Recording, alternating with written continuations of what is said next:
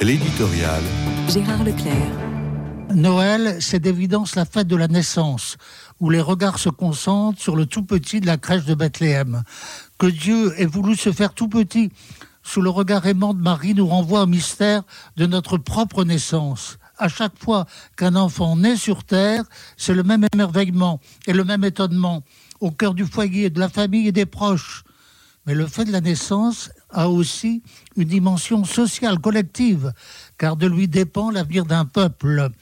Il est aussi la mesure de son vouloir vivre, de son dynamisme. Un peuple qui voit décroître sa courbe de natalité n'a guère de ressort intérieur, il va forcément vers son déclin. Que dire alors des dernières statistiques qui mettent en évidence une décélération plus que troublante entre janvier 2023 et novembre. 621 691 bébés sont nés en France, soit 45 000 de moins qu'en 2022 sur la même période.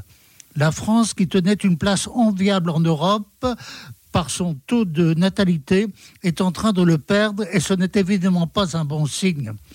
Les spécialistes s'interrogent sur les causes du phénomène et portent notamment leur regard sur la rupture de la politique familiale qui avait cours depuis la guerre. Gérard François Dumont, démographe bien connu, porte au journal du dimanche un diagnostic sans appel.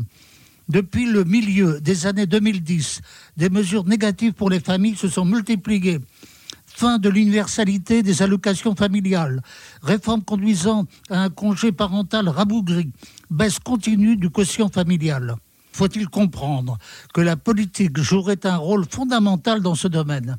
Pour Gérard François Dumont, le désir d'enfant dans la population ne s'est pas tari, bien au contraire. C'est l'État qui s'est mis à ne plus aimer les enfants. Cela n'empêche pas que cette décélération est alarmante en elle-même car elle est porteuse d'un esprit de démission et de régression. Je ne puis m'empêcher de songer aux avertissements d'un Pierre Chenu, grand historien attentif aux séries statistiques, qui nous suppliait de ne pas nous abandonner à un hiver démographique mortel.